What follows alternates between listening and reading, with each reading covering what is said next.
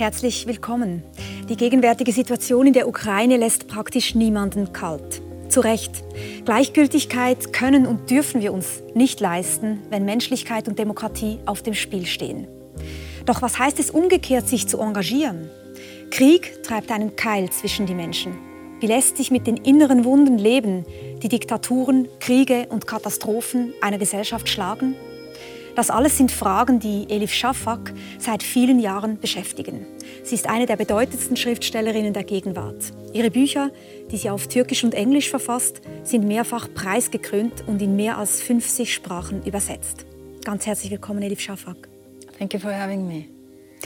Ja, Frau Schafak, Sie haben zu Beginn des Ukraine-Krieges diesen Post in den sozialen Medien abgesetzt, ein Herz in den Farben der Flagge der Ukraine.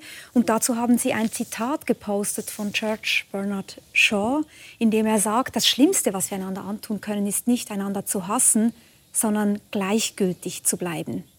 Wo begegnet Ihnen Gleichgültigkeit in diesen Tagen?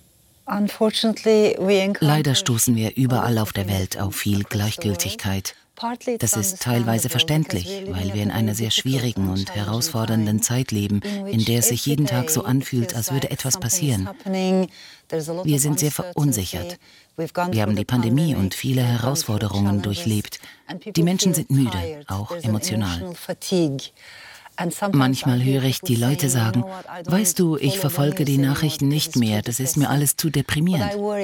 Das macht mir Sorgen, denn wenn wir nicht mehr verfolgen, was passiert, wenn wir uns ausklinken und uns nicht mehr kümmern, dann befürchte ich, dass wir in eine Apathie fallen. Wenn sich zu viele Menschen zurückziehen oder teilnahmslos werden, kann eine kleine Anzahl Menschen mit schlechten Absichten viel Schaden anrichten. Wir müssen als Bürgerinnen und Bürger dieser Welt vereint bleiben. Mhm. Das ist ja auch ein Thema, was Sie in diesem Buch, in diesem kleinen Essay beschäftigt hat, hört einander zu. Da schreiben Sie auch, Teilnahmslosigkeit ist eigentlich eine der ganz großen Gefahren heute und zugleich werden wir müde, genau wie Sie es beschrieben haben, von den vielen Nachrichten. Und Sie sagen, eigentlich ist die Kunst, engagiert zu sein und trotzdem bei Verstand zu bleiben. Gelingt Ihnen das persönlich? Das ist nicht einfach.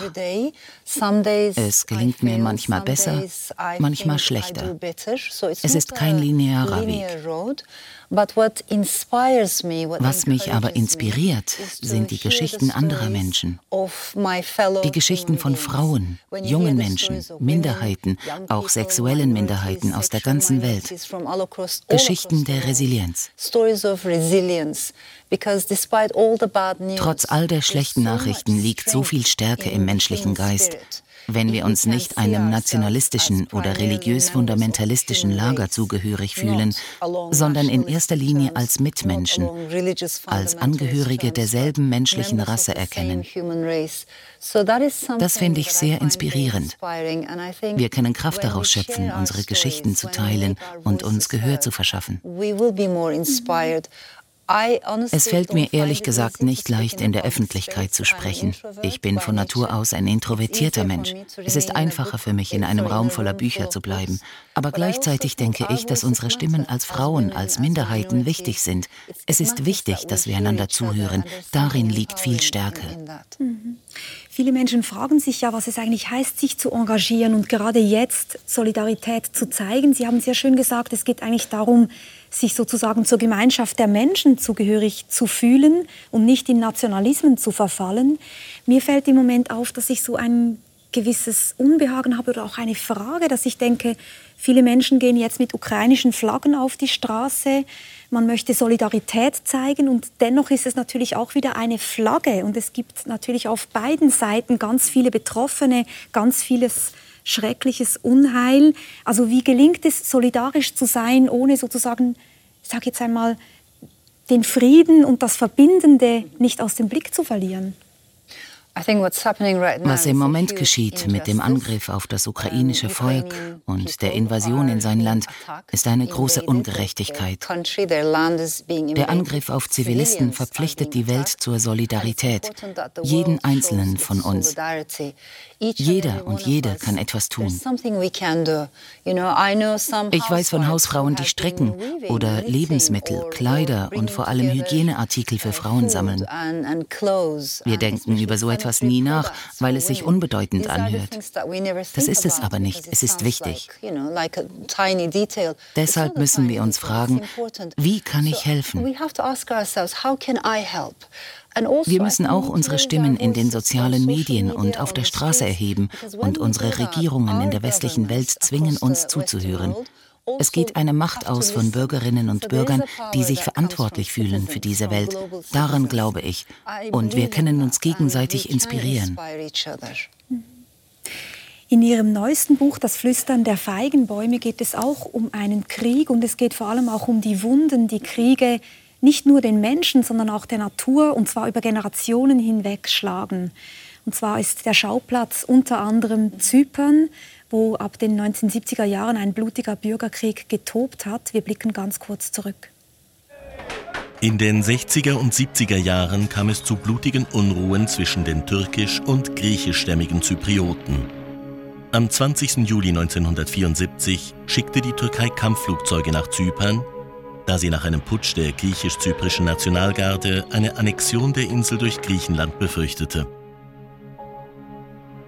Die Türkei besetzte den Norden und eroberte 40 Prozent der Insel. 200.000 Menschen flohen, über 2000 Personen galten als vermisst.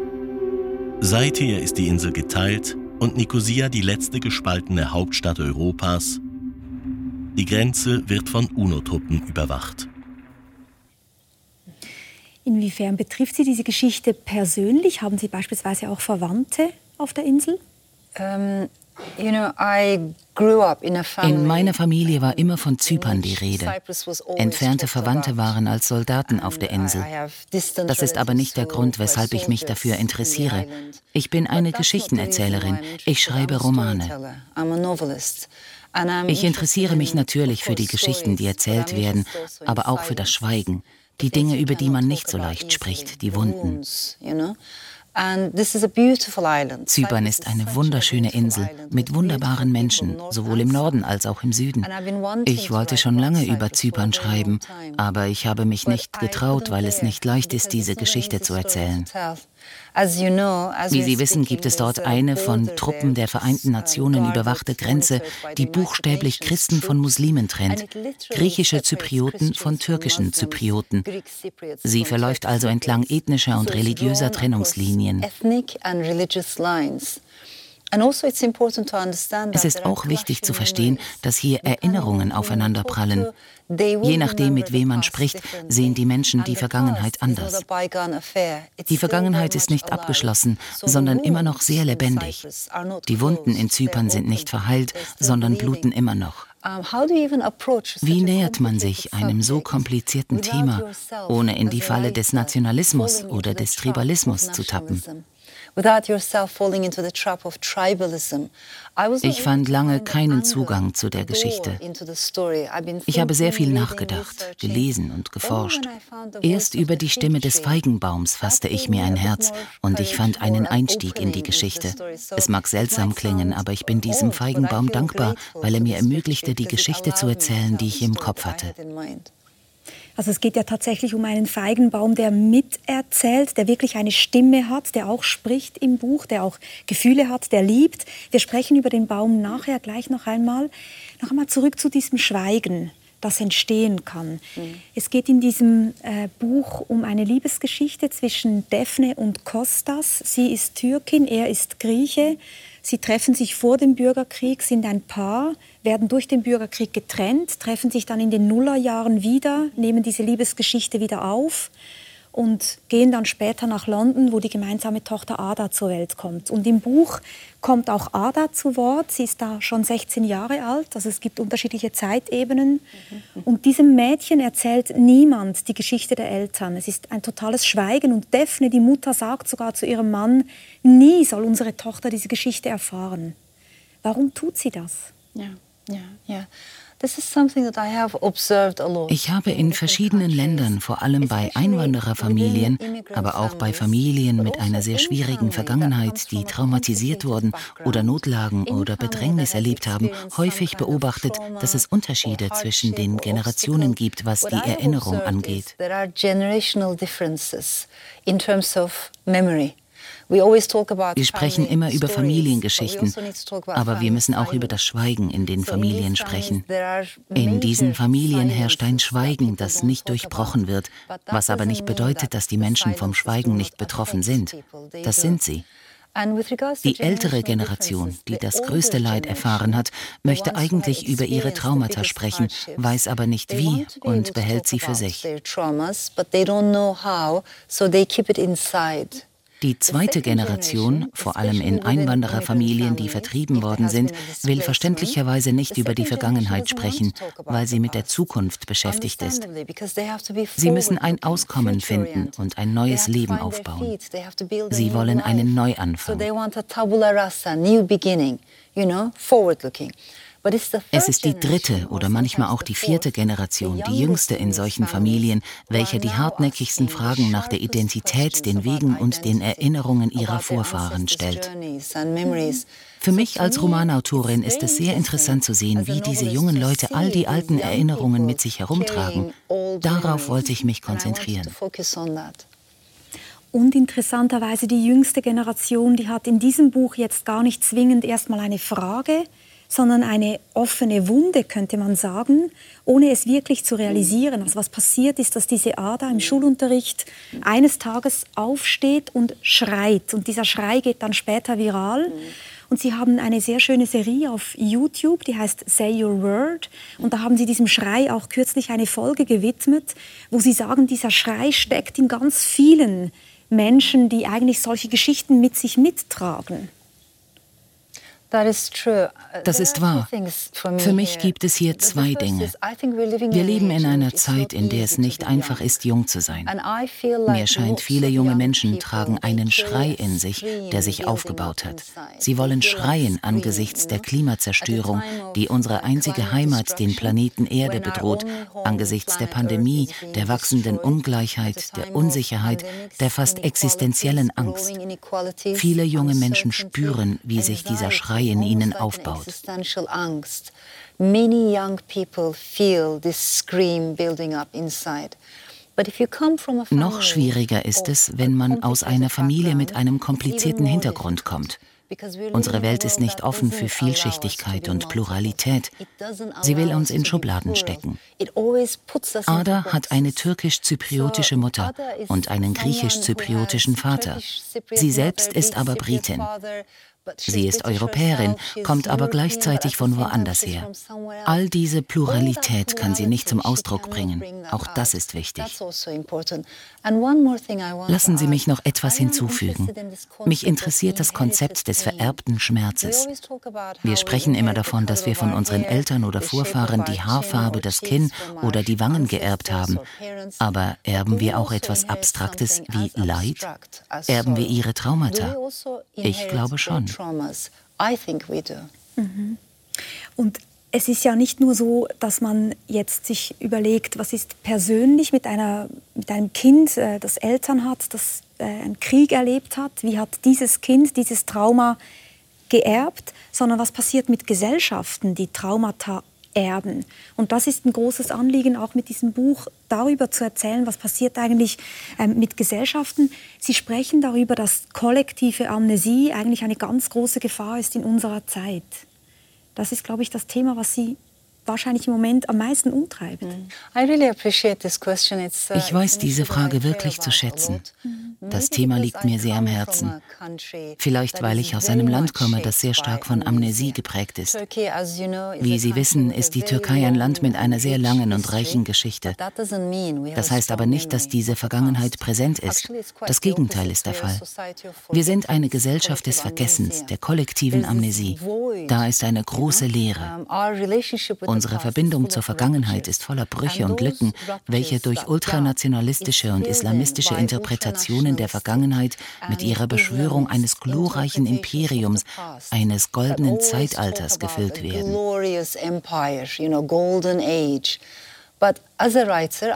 Als Schriftstellerin weiß ich, dass sich die Geschichte des Imperiums verändert, je nachdem, wer die Geschichte erzählt, falls man sie denn erzählen darf. Von den Frauen oder verfolgten Minderheiten im Osmanischen Reich würden wir vielleicht eine andere Geschichte hören. Die offizielle Geschichte löscht diesen Pluralismus einfach aus. Es ist wichtig, sich zu erinnern, nicht um in der Vergangenheit zu verharren, sondern um aus ihr zu lernen. Wir haben diese Verantwortung, genauso wie wir dafür verantwortlich sind, eine bessere Zukunft aufzubauen.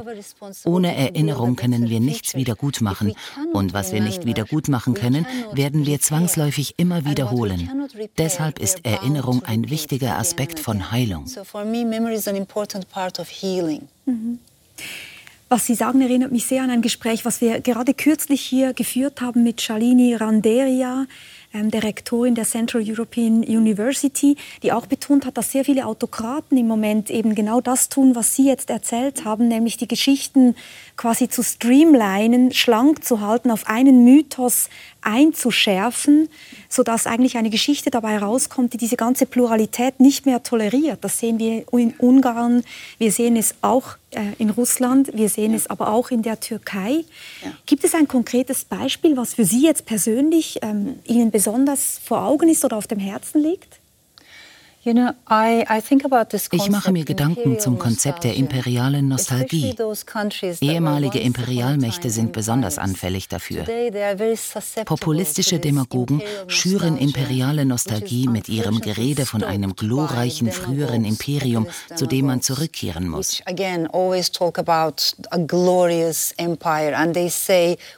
Natürlich hat jeder Nationalstaat seine offizielle Geschichte. In dieser Hinsicht sind alle Staaten gleich. Aber es gibt einen großen Unterschied.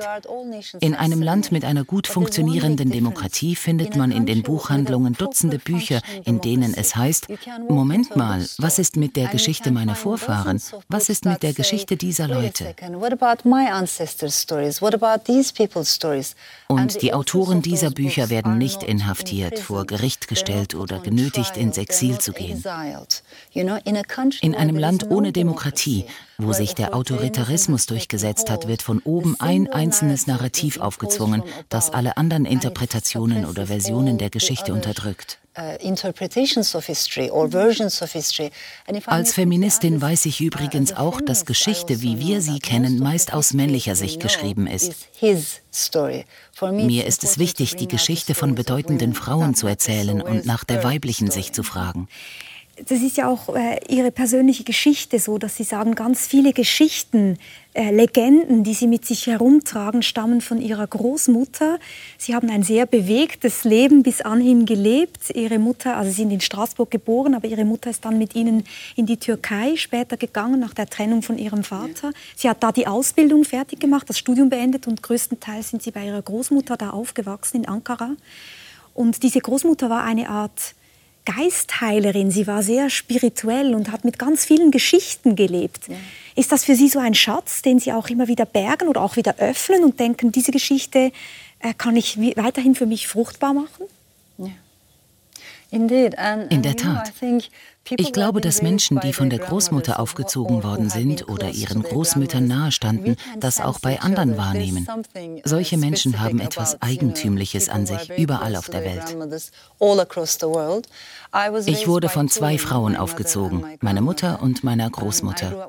Ich wuchs ohne meinen Vater oder meine Halbbrüder auf, was etwas ungewöhnlich war. Diese beiden Frauen haben mich in einem sehr matriarchalischen Haus, aber in einer sehr patriarchalischen Gesellschaft aufgezogen aufgezogen und sie waren sehr unterschiedlich. Meine Mutter ist westlich orientiert, aufgeschlossen und sehr rational. Dank der Unterstützung meiner Großmutter ging sie zurück an die Universität, wo sie eine gute Ausbildung erhielt.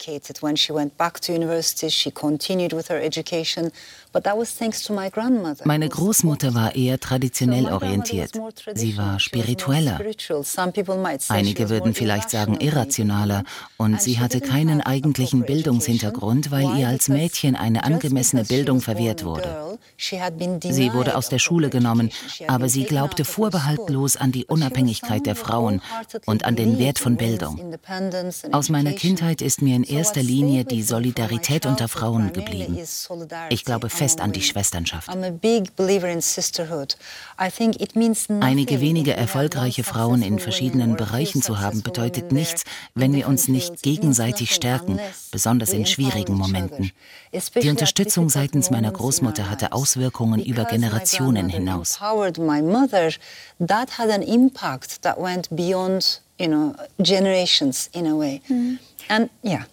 Das interessiert mich sehr, was Sie sagen. Und gerade wenn es um, um Sisterhood, um diese Schwesternschaft ähm, geht, und wir über Feminismus sprechen, dann ist im Moment, habe ich den Eindruck, auch so ein bisschen eine Zeitenwende in Gang. Es gibt ja große Vorwürfe auch gegenüber feministischen Bewegungen, die sehr stark immer nur darauf gepocht haben, Quoten äh, zu vollführen, die sogenannte gläserne Decke zu durchbrechen, zu schauen, dass Frauen auch Karrieren machen können, was alles wichtig ist, aber vielleicht zu wenig in den Blick genommen haben, wie die globale Situation ist für die Frauen. Es gibt dieses bekannte Buch Feminism for the 99% von Nancy Fraser unter anderem, die gesagt haben, wir müssen im Blick halten, was heißt es für die Frauen auf dem Land, was heißt es für Frauen in Entwicklungsländern, wie können wir diese Frauen stärken. Ja. Ist das äh, auch für Sie so, dass Sie mal denken, der Feminismus ist vielleicht in unseren westlichen Ländern zu einseitig? Wir Feministinnen dürfen durchaus selbstkritisch sein und auf das hinweisen, was noch fehlt und was man besser machen kann. Das ist wichtig. Es gibt innerhalb der feministischen Bewegungen einige Ungleichheiten bezüglich Rasse, sozialen Klassen und Regionen, die wir ehrlich und offen ansprechen sollten, damit wir es besser machen und voneinander lernen können. Vielleicht darf ich eine Anekdote erzählen. Als ich in Istanbul lebte, sagte mir eine amerikanische Akademikerin, sie verstünde, dass ich eine Feministin sei. Schließlich lebe ich in der Türkei, einem patriarchalischen Land. Sie meinte es gut, aber es hörte sich an, als ob sie als Amerikanerin keine Feministin seien und sich keine Sorgen um Frauenrechte, Minderheitenrechte, LGBTQ-Plus-Rechte oder Demokratie und Meinungsfreiheit machen müsste, weil Amerika solche Probleme längst hinter sich hätte.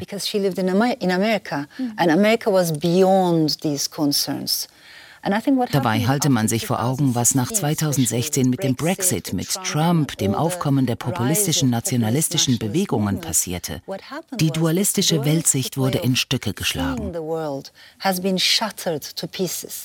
Heute wissen wir, dass es diese scharfe Trennung zwischen den Ländern des Westens, wo alles in trockenen Tüchern liegt, und den Ländern des Ostens, wo alles in der Schwebe ist, nicht gibt.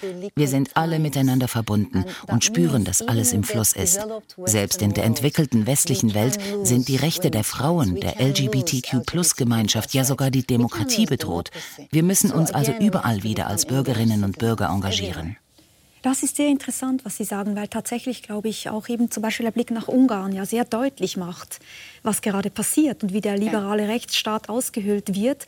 Ich glaube, da kann man auch immer wieder erinnern an die großartigen Essays von Ivan Krastev, dem bulgarischen Politologen, der immer wieder betont, dass dieses äh, liberale, rechtsstaatliche ähm, äh, den Gewinn, den wir daraus ziehen, dass wir den immer wieder von neuem verteidigen müssen und dass er eben nicht außerhalb des Westens nur bedroht ist, sondern innerhalb des Westens. Genau wie Sie sagen, dass es nicht diesen mhm. Clash sozusagen nur gibt. Mhm. Mhm. Ja,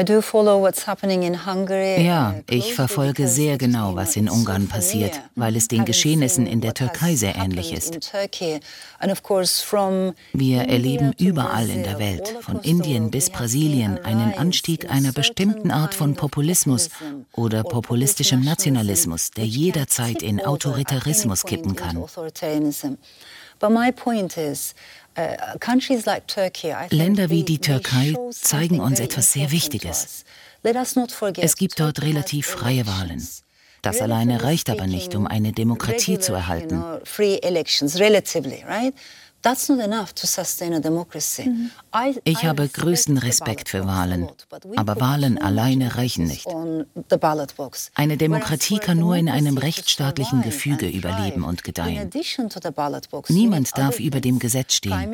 Es braucht austarierte Kontrollmechanismen. Nichts und niemand, keine Partei, kein Unternehmen, keine Tech-Firma sollte über exzessive Macht verfügen. Es braucht unabhängige Universitäten und freie und vielfältige Medien und Frauen- und Menschenrechte. All das plus Wahlen sichern eine Demokratie. Andernfalls haben wir eine Herrschaft der Mehrheit, was nicht dasselbe ist wie Demokratie. Wenn sich das Mehrheitsprinzip erst einmal durchgesetzt hat, werden die Rechte von Andersdenkenden und Minderheiten unterdrückt. Das entwickelt sich schnell zu einem Autoritarismus, wie wir ihn leider überall auf der Welt beobachten können. Da Sie die Türkei erwähnen, lassen Sie uns vielleicht ganz kurz auch bei diesem Land bleiben. Tatsächlich ist die Demokratie ja schon lange unter Beschuss, auch in der Türkei. Es gibt äh, den internationalen, die Internationale Journalistenföderation, die jeweils eine Untersuchung anstellt. 2021 hat man 34 inhaftierte Journalisten gezählt in diesem Land. Nach dem Putschversuch 2017, Sie haben es schon erwähnt, wurden 330 Akademikerinnen ähm, entlassen in Ankara. Äh, die Justiz verliert immer mehr die Unabhängigkeit. Äh, 5000 von 12.000 Richtern und Staatsanwälten wurden entlassen und durch AKP-loyale Juristen ersetzt. Im Moment gibt es dazu aber auch noch eine massive Geldentwertung. Mich interessiert, wie geht es denn den Türkinnen und Türken vor Ort? Die Türkei ist ein wunderschönes Land. Sehr viele Menschen in der Türkei wünschen sich eine echte Demokratie, aber vielleicht bleiben ihre Stimmen ungehört. Ich setze die Regierung nicht mit dem Volk gleich. Die Menschen sind ihrer Regierung voraus. Aber die Regierung in der Türkei ist seit über 19 Jahren an der Macht. Mit zunehmender Machtdauer richtet sich ihr Blick immer stärker nach innen. Sie wird immer nationalistischer, religiöser und autoritärer. Die alte Maxime stimmt. Macht korrumpiert und absolute Macht korrumpiert absolut.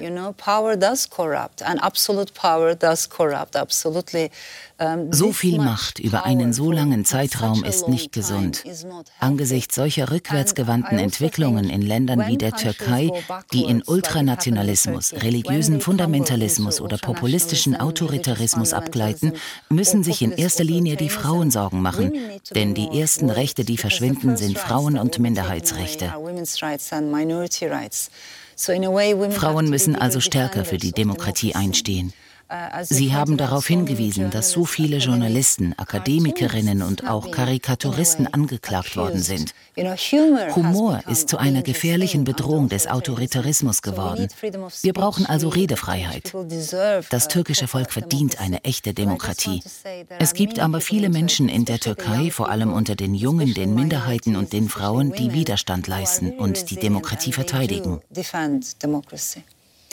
Mich interessiert gerade mit Ihnen darüber zu sprechen, die Sie so unterschiedliche Welten kennen und an so verschiedenen Orten auch gelebt haben. Zurzeit leben Sie in erster Linie in London. Ähm, Sie zu fragen, was können wir denn eigentlich tun, um von außen Rechtsstaatlichkeit und Demokratie zu befördern? Weil im Grunde genommen muss uns das ja alle etwas angehen. Zum einen, weil diese Menschen uns etwas angehen, weil wir alle Menschen sind, aber zum anderen auch, weil wir jetzt gerade sehen mit diesem Krieg in der Ukraine, wie brüchig der Frieden auch ist und was in Ungarn passiert, was in Polen passiert, was in der Türkei passiert, das ist ja. auch wichtig für uns. Also wie sehen Sie sozusagen die Mittel, die wir in der Hand haben, um ja. diese Rechtsstaatlichkeit zu bewahren, vielleicht von außen? Indeed. I think uh die Demokratie mit ihrer sorgsamen Austarierung von Kontrolle und Macht ist tatsächlich viel zerbrechlicher, als wir meinten. Wir dürfen sie nicht als selbstverständlich betrachten, sondern müssen sie hegen und pflegen wie einen Garten. Wir haben noch nicht über den wichtigen Begriff der Identität gesprochen. Wie beschreiben wir uns selbst? Bin ich nur Bürgerin meines Landes, Einwohnerin der Region, in der ich lebe, oder bin ich viele Dinge gleichzeitig? Ich sehe Identität nicht als monolithische, statische, feste Größe, sondern als fließend wie Wasser oder konzentrische Wellenkreise im Wasser. Die Liebe der Menschen zum Land ihrer Ahnen, ihr Zugehörigkeitsgefühl ist etwas Schönes und Normales. Gleichzeitig sind wir alle Bürger der Menschheit, Bürgerinnen der Welt. Wenn es uns gelingt, unsere Definition von Identität auszuweiten, anstatt sie einzuengen, wächst unser Gefühl der Verbundenheit. Wie können wir einander unterstützen? Wir sollten zuerst einmal offen sein für den Dialog. Dies ist ein entscheidender Moment für die globale Solidarität und die globale Schwesternschaft. Autoritären Regimen und Demagogen gegenüber gilt es, kritisch zu sein, ohne aber die Menschen Menschen zu isolieren.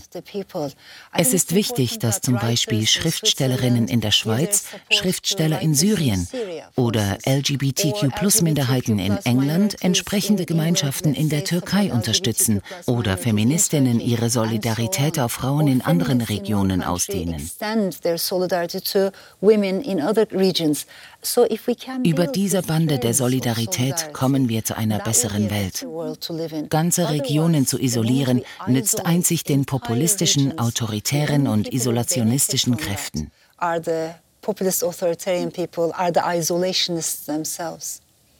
Und da glauben Sie immer wieder ja auch an die Kraft der Kunst, an die Kraft der Literatur. Darüber sprechen wir gleich. Aber vielleicht noch, wenn wir bei dieser Solidarität bleiben. In Ihren Posts haben Sie jetzt auch mehrere Male Musik gepostet aus der Ukraine, beispielsweise äh, eine Band, sie heißt Ginger aus der Ukraine und es ist äh, Musik, die sie selber sehr berührt. Wir hören ganz kurz rein.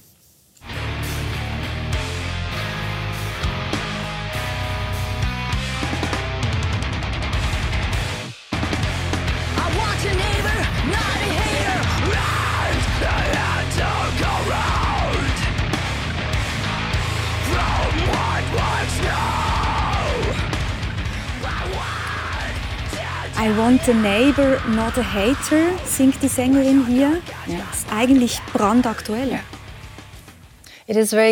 Das ist sehr aktuell. Es ist eine ukrainische Band. Ich finde sie großartig. Vor allem die Sängerin.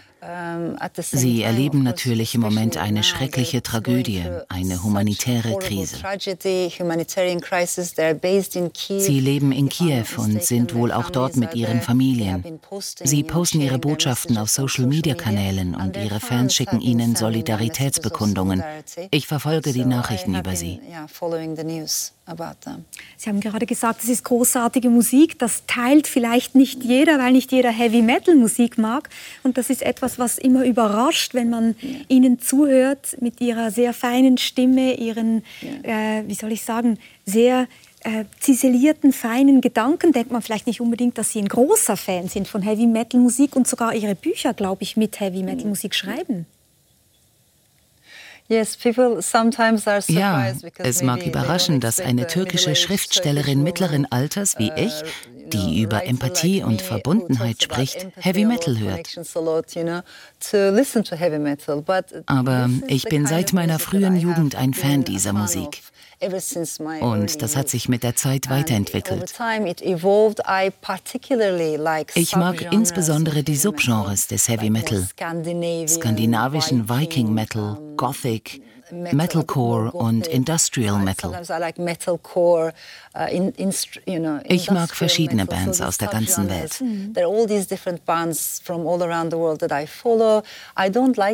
Ich mag keine Stille beim Schreiben. So setze ich meist meine Kopfhörer auf, weil sich meine Kinder sonst über mich ärgern. Dann höre ich denselben Song in einer Schleife, vielleicht 70 oder 80 Mal. Das holt mich aus der unmittelbaren Schreibsituation heraus und hilft mir, mich zu konzentrieren. Ein bisschen wie ein Mantra fast schon. Ja, ja genau, wie ein Mantra. Circles within circles. Mhm. Sehr mhm. interessant. Gehen wir zurück zu diesem Buch und zur Vielstimmigkeit. Vielstimmigkeit ist auch ein Stichwort, glaube ich, das Sie schon ganz lange begleitet und in vielen Büchern eine Rolle spielt.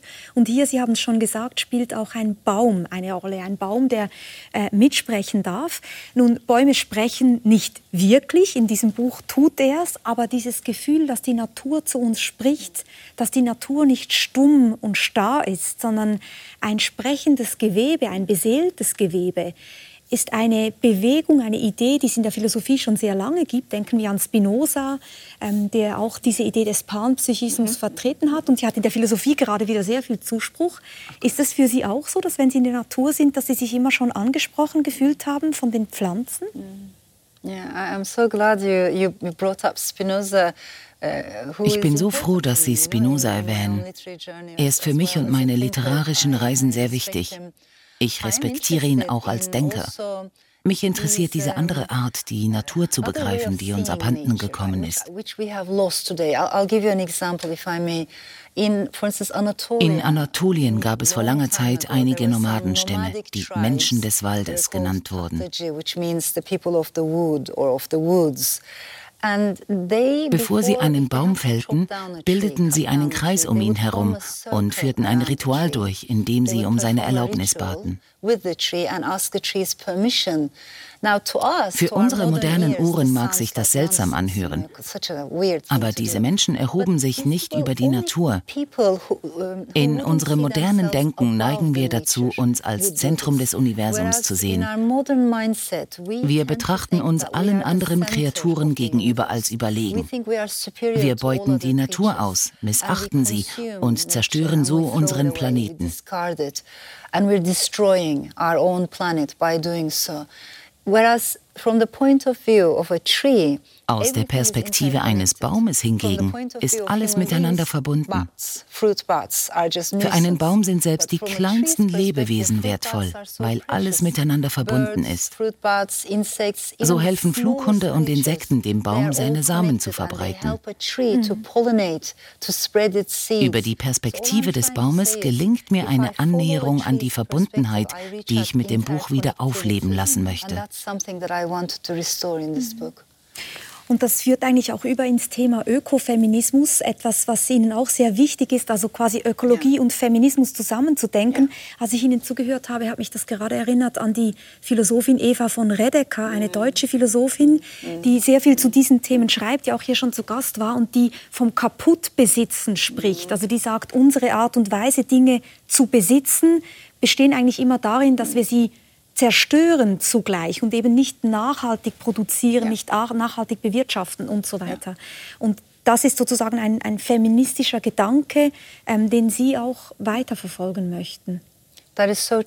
Genauso ist es, das liegt mir sehr am Herzen. In der heutigen Welt können wir uns den Luxus nicht leisten, uns nur auf ein Thema zu konzentrieren. Wem Klimagerechtigkeit wichtig ist, muss sich auch um Geschlechtergerechtigkeit kümmern.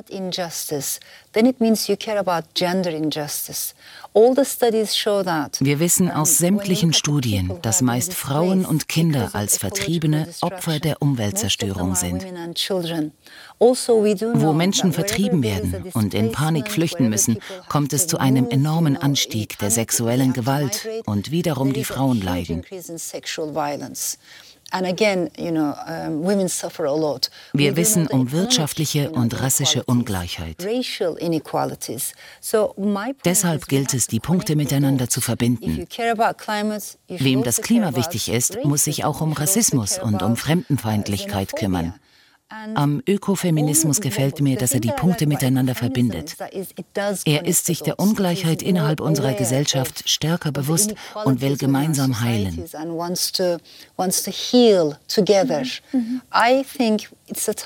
Es ist an der Zeit, die Verbindung zu unserem inneren Selbst zu suchen und uns um unseren inneren Garten zu kümmern. Wir durchleben eine mentale Krise. Um unsere Gesundheit zu bewahren, ist ein Gleichgewicht sehr sehr wichtig. Wir müssen uns also mit uns selbst, aber auch mit der Natur, mit den Bäumen verbinden. Wir müssen uns unserer Verantwortung der Erde gegenüber bewusst werden. Und drittens müssen wir uns als Menschen untereinander verbinden. Das erinnert mich an eine Sendung, die ich gesehen habe, auch aus äh, dem Hause SRF, unserem Sender. Ähm, sie heißt Einstein und da ging es um den Atem und um eine wunderbare Geschichte, wie äh, sozusagen in Japan das Leben in Gärten, in Wäldern, ähm, auch das Spazieren in Wäldern ganz wichtig ist für den Atem und wiederum für die Gesundheit. Also dieses Atmen in den Wäldern, auch das Waldbaden, das sind ja lauter solche Bemühungen, vielleicht auch in unserer sehr technokratischen Welt, wieder wirklich Bodenhaftung wortwörtlich zu gewinnen. Ich sehe das genauso. Wenn wir uns mit Bäumen beschäftigen, uns im Wald aufhalten, verändert uns das. Es macht uns demütiger. Wir brauchen diese Verbundenheit. Also, die Pandemie hat uns gelehrt, die einfachen Dinge nicht als selbstverständlich zu erachten. Das Spazieren im Park oder das Sitzen unter einem Baum. Alltägliche Dinge, woran wir früher keinen Gedanken verschwendet hätten. Also wir haben auch gelernt, dass die wertvollsten Dinge im Leben vielleicht immaterielle Dinge sind. Es ist an der Zeit, uns zu fragen, was für ein Leben wir für uns und unsere Kinder haben wollen. In was für einer Welt wollen wir Menschen leben? Wollen wir noch mehr Gier und Profit, die ständige Hektik, dass es nie genug ist? Oder wollen wir uns den eher immateriellen Dingen zuwenden? Der Liebe, der Freundschaft, der Schwesternschaft, der Verbundenheit mit der Natur? All das bleibt uns und es hilft uns, aus dieser Endlosschlaufe der egozentrischen Hybris herauszukommen, in der wir uns selbst gefangen halten. Das ist interessant, weil Sie beschreiben, die Vielstimmigkeit ist nicht nur notwendig, ähm, um zusammenleben zu können, sondern eigentlich auch notwendig für uns selbst, weil wir sonst uns eben gefangen fühlen in zu engen ähm, Gefäßen möglicherweise. Ja. Wenn wir über diese Vielstimmigkeit noch weiter sprechen, es ist ja völlig klar, Demokratie braucht Vielstimmigkeit und Demokratie muss Vielstimmigkeit aushalten können. Glauben Sie persönlich als Schriftstellerin, dass der Literatur in diesem hm. Zusammenhang eine besondere Funktion zukommt? Das glaube ich zutiefst. Literatur ist einzigartig in der Art, wie sie mit Wahrheit umgeht. Sie vermischt zwar Fakten und Fiktion, aber sie gelangt auf ihrem eigenen Weg zur Wahrheit.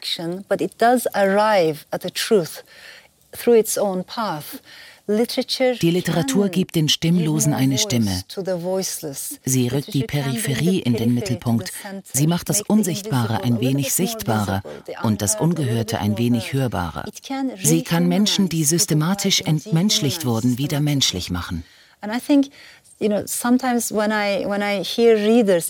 Manchmal höre ich von Lesern, meist männlichen Lesern, an einem Festival, die mir in bester Absicht sagen, ich lese über Technik, Politik, Philosophie, Geschichte, aber keine Romane.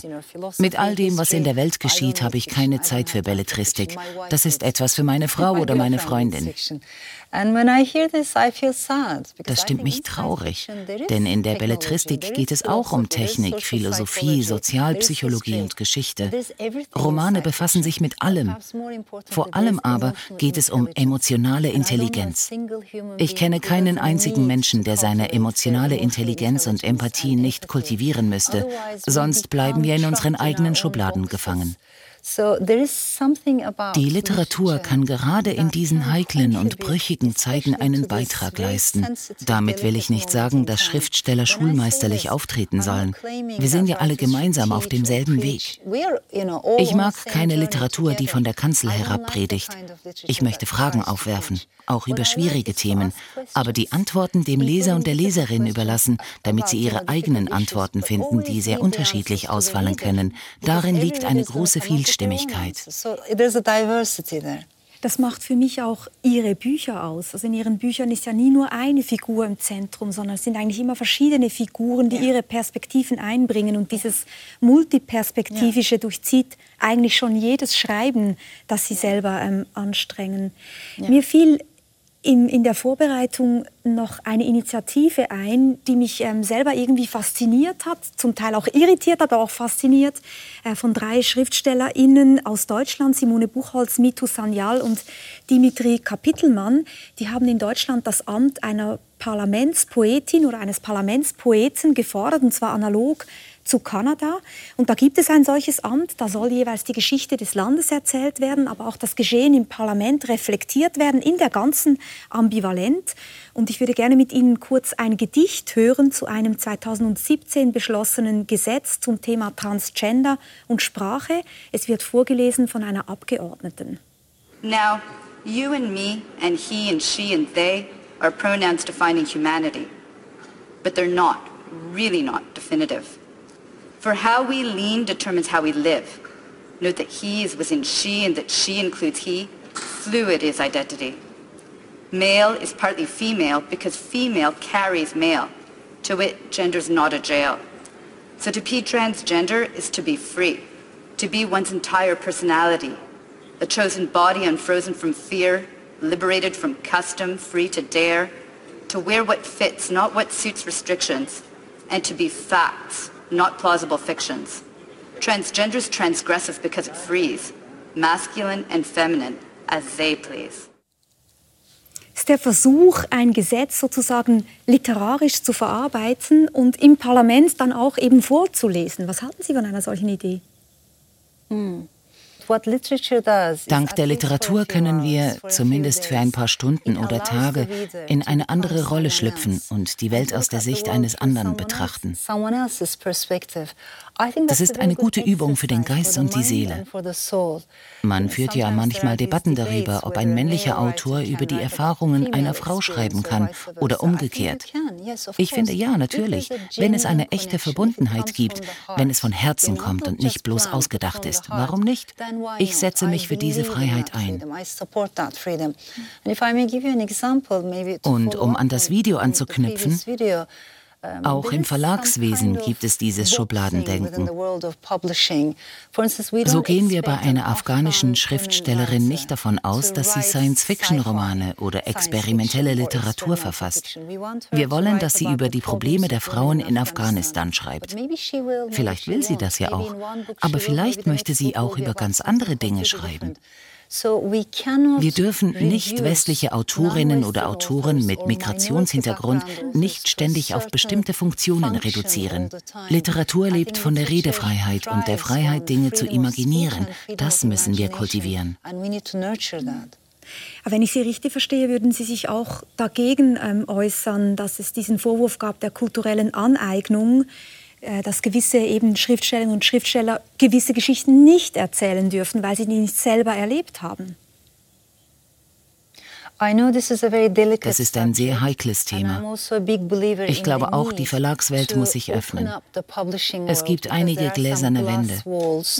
Insbesondere Autorinnen und Autoren aus benachteiligten Verhältnissen sind nicht gleichberechtigt vertreten. Wir müssen ihnen unbedingt mehr Raum geben.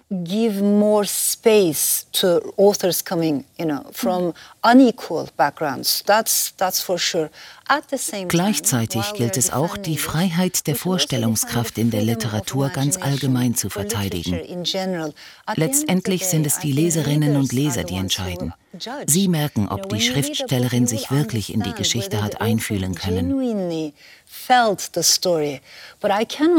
Ich kann Ihnen nicht vorschreiben, dass Sie als Nicht-Türkin nicht über die Türkei oder eine türkische Figur schreiben können. Wenn Sie eine echte emotionale Verbundenheit spüren, warum nicht?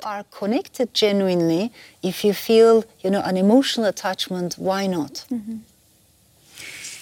Wenn wir diese Idee der Literatur so hervorheben, die Kraft der Literatur für die Politik, dann muss man wahrscheinlich auch die Gegenseite betonen. Und gerade aus philosophischer Perspektive gab es immer auch die Gegenseite. Schon bei Platon ganz stark die Bevorzugung des Logos gegenüber dem Mythos, die Bevorzugung der Vernunft gegenüber eben dem Metaphysischen, dem Träumerischen, dem Erzählenden.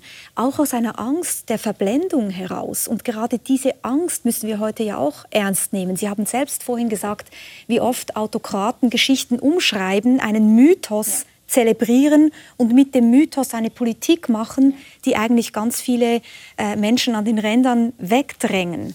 Also wie können wir einerseits die Kraft der Literatur preisen und auf der anderen Seite die Vernunft, das Argument und ich würde auch sagen die Kraft des Gesetzes hochhalten? Mm. Das ist eine schöne Frage. Uh, Wir neigen dazu, Emotionen zu trivialisieren. In meinem Heimatland gelten Frauen im Gegensatz zu Männern als emotional. Deshalb seien Männer stärker, was natürlich Unsinn ist. Als Menschen sind wir alle emotionale Wesen. Interessante Studien zeigen, dass wir uns über die Emotionen erinnern. Einen Vortrag voller Fakten, Zahlen und Statistiken haben wir nach zwei Tagen weitgehend vergessen. Wird der gleiche Vortrag mit persönlichen Anekdoten angereichert? und wir spüren die Emotionen der sprechenden Person, erinnern wir uns noch lange an den Eindruck, den der Vortrag bei uns hinterlassen hat. Das Gedächtnis ist stark mit den Emotionen verknüpft. Sie sagen hier ja auch in diesem Buch, Informationen rinnen uns wie Sand durch die Finger. Das stimmt. Es bricht mir fast das Herz, dass populistische Demagogen die Macht der Emotionen leider besser verstehen als ihre liberalen Gegenspieler. Ich unterscheide zwischen Informationen, Wissen und Weisheit, was nicht das Gleiche ist. Wir werden heutzutage bombardiert mit Informationen, was uns die Illusion gibt, dass wir ein bisschen von allem wissen. In Tat und Wahrheit aber wissen wir sehr wenig. Wir haben uns abgewöhnt zu sagen, ich weiß es nicht. Stattdessen haben wir es uns zur Gewohnheit gemacht, die Antwort auf jede Frage zu googeln. Fünf Minuten später bin ich in der Lage, ein paar Worte zu einem gegebenen Thema zu sagen, obwohl ich in Wirklichkeit nichts darüber weiß. Deshalb möchte ich nicht so sehr den Wert der Informationen betonen, sondern mich auf das Wissen und die Weisheit konzentrieren. Es gibt heute zu viele Informationen, aber sehr wenig Wissen und noch weniger Weisheit. Wie können wir dieses Missverhältnis ändern? Wenn Sie sagen, dass uns Informationen wie Sand durch die Finger rieseln, dann denke ich auch ein bisschen daran, was Sie vorhin gesagt haben, dass uns Emotionen stärker im Gedächtnis bleiben, dass der Philosoph Odo Marquardt mal so einen schönen Begriff geprägt hat, nämlich den Abstraktionsschaden. Er hat gesagt, wenn wir in der Politik oder in der Gesellschaft, in unserem Zusammenleben immer aufs Prinzipielle, aufs Logische, aufs Argument konzentrieren, dann erleiden wir einen Abstraktionsschaden. Wir vergessen sozusagen, wie wir äh, diesen, diese andere Form von Zugehörigkeit herstellen können, ja. diesen Leim, den wir brauchen als Gesellschaft. Und das ist, glaube ich, genau ähm, der Kern dessen, ähm, ja. worum es in diesen ganzen Diskussionen geht, weil ich mir natürlich auch Sorge mache, dass ja. die, die äh, wie Sie es vorhin gesagt haben, die Autokraten die Mythologie besser beherrschen, aber natürlich auch manipulieren können. Ja, durchaus. Autokraten manipulieren gewissermaßen unser Gedächtnis. Sie bestimmen, woran sich die Menschen erinnern dürfen und was sie vergessen sollen. Vor allem aber schüren sie Emotionen, Furcht, Sorge und Frustration. Wir leben in einer komplexen Zeit. Autokraten punkten mit ihrem Angebot der Vereinfachung. Hier muss man vorsichtig sein. Wer uns Abkürzungen oder einfache Lösungen verspricht, lügt. Es gibt weder Abkürzungen noch einfache Lösungen. Wir müssen uns mit gedanklichen Nuancen, Pluralismus und Vielfältigkeit anfreunden. So ist nun mal die Zeit, in der wir leben. Ich halte es für gesünder und vernünftiger, sich mit der Komplexität dieser Zeit auseinanderzusetzen, anstatt zu sagen, wir machen die Dinge einfach für euch, wie es Demagogen tun. Also wenn ich Sie richtig verstehe, es geht um Vielstimmigkeit und um Emotionen. Ja, es ja. geht nicht um diese sogenannten Monomythen, diese eine Geschichte, die alles erklärt und alles auf eine Stimme einschwört, ja. sondern es geht darum, diese Vielstimmigkeit auszuhalten, auszubauen, zu bewahren auch. Und gerade da hat die Literatur eine wichtige ja. Rolle. Es gibt in Ihrem Buch auch eine Diskussion eigentlich zwischen äh, verschiedenen Figuren, aber vor allem auch zwischen Daphne und Kostas, den beiden Hauptfiguren, wo die Frage aufkommt, hat eigentlich der Schriftsteller auch die Möglichkeit, sich zurückzuziehen aus dem politischen Geschehen? Und Daphne sagt sehr klar, nein. Der Schriftsteller, die Schriftstellerin dürfen nicht sagen, ich halte mich da draußen. Ja. Ja. Stimmt das? Uh, ich denke schon. Als Geschichtenerzählerin aus einer angeschlagenen oder kaputten Demokratie hat man nicht den Luxus, sich ganz aus der Politik herauszuhalten und nur über Gedichte, Kurzgeschichten oder Romane zu sprechen. Das geht nicht. Wenn draußen vor dem Fenster so viel passiert, was einen mit Sorge erfüllt, dann muss man seine Stimme erheben und sich äußern. Gerade als Feministin weiß ich, dass es in der Politik nicht nur darum geht, was die politischen Parteien tun oder was Politiker sagen. Es geht nicht darum, was Boris Johnson gestern gesagt hat. Politik ist mehr als das. Wo immer ein Machtunterschied herrscht, geht es um Politik. Das Persönliche ist immer auch politisch. Wenn man über Sexualität, Genderfragen, Gewalt oder Ehe und Scheidung schreibt, ist das politisch. Also so gesehen können sich Romanautorinnen und Autoren nicht den Luxus leisten, unpolitisch zu sein. Aber wie bereits gesagt, mag ich keine Romane, die predigen oder belehren. Ich will Fiktion, die hinterfragt und Fragen stellt asks questions. Und genau eben das machen sie ja. Und trotzdem wurden sie ja auch sehr angegriffen in der Türkei. Das Buch Der Bastard von Istanbul wurde damals verbrannt. Sie wurden stark angegriffen. Sie können nicht mehr zurück nach Istanbul. Ist das immer noch eine Geschichte, die sehr, sehr schmerzhaft ist für Sie? Und hat Sie das auch nachhaltig hm. geängstigt, dass Sie nicht mehr so frei schreiben wie früher? Hm. Wissen Sie, ich würde lügen, wenn ich behaupten würde, es habe keine Spuren hinterlassen bei mir. Als der Bastard von Istanbul herauskam, wurde ich der Beleidigung des Türkentums bezichtigt. Wir haben einen Artikel in unserer Verfassung, der jede Beleidigung des Türkentums unter Strafe stellt, auch wenn niemand weiß, was das genau bedeutet.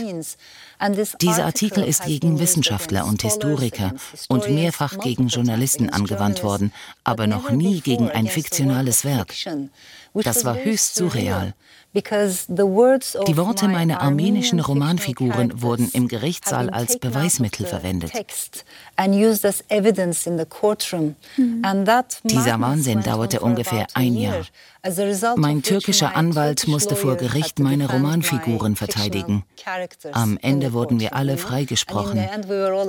Aber auf der Straße bespuckten Ultranationalisten mein Bild und verbrannten EU-Fahnen. E das hat mich natürlich sehr traurig gemacht. Ich war zu der Zeit auch schwanger. Das war emotional sehr schwierig. Ich wünschte, ich könnte sagen, dass wir seither Fortschritte gemacht haben.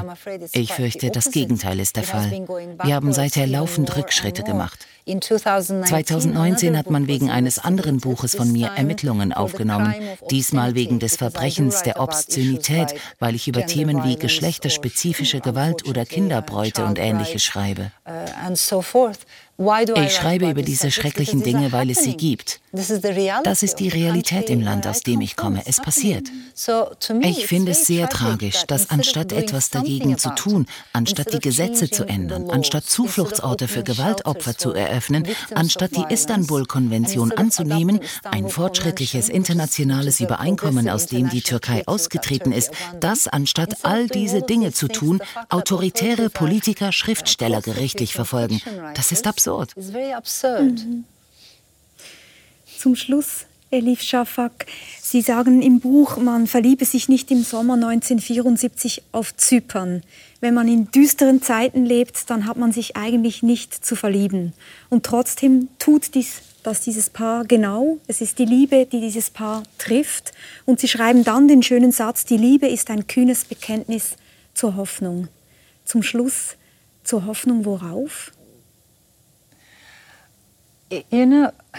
Manchmal denke ich im Scherz, dass ich als Türkin nicht sehr optimistisch sein kann. Optimismus ist nicht Teil meiner DNA. Pessimismus liegt mir näher. Wenn man auf der Europakarte mit dem Finger die Donau nachzeichnet, nimmt der Optimismus ab, je weiter man nach Osten geht. Uh, Aber für mich ist Pessimismus nichts Schlechtes. Es ist okay, wenn der Geist etwas pessimistisch ist, solange man im Herzen noch Hoffnung hat. Diese Hoffnung kommt von unseren Mitmenschen. Solange wir uns über Grenzen hinweg verbunden fühlen, solange wir erkennen, dass wir so vieles gemein haben, dass wir ungeachtet unseres unterschiedlichen kulturellen Hintergrunds eine gemeinsame Sprache sprechen und einander verstehen. Diese Bande sind sehr wichtig. Ich möchte mich auf das konzentrieren, was Grenzen transzendiert, wie die Literatur. Hm. Die Bande der Menschlichkeit wieder stärken. Vielen, vielen herzlichen Dank für dieses Gespräch. Thank you, I'm so thankful. Ja, wer weiterlesen mag, wir verlosen vier Bücher von Elif Shafak. Teilnehmen an der Verlosung können Sie auf meinem Instagram-Account oder auf unserer Sendungsseite unter der Rubrik Mehr zur Sendung. Allen mit einem Herz für Literatur empfehle ich den neuen SRF-Podcast Literaturclub 2 mit Buch, der jeweils eine Neuerscheinung vorstellt und mit dem Zeitgeschehen ins Gespräch bringt. Erhältlich jeden zweiten Freitag bei SRF und überall, wo es Podcasts gibt. Und jetzt gleich dreht sich alles um elektronische Musik, den Motor der Popkultur. Ihre Ursprünge liegen in winzigen Studios in Paris und Köln, wie der Film jetzt gleich zeigt. Lassen Sie sich vom Sound elektrisieren. Einen guten Sonntag. Bis bald.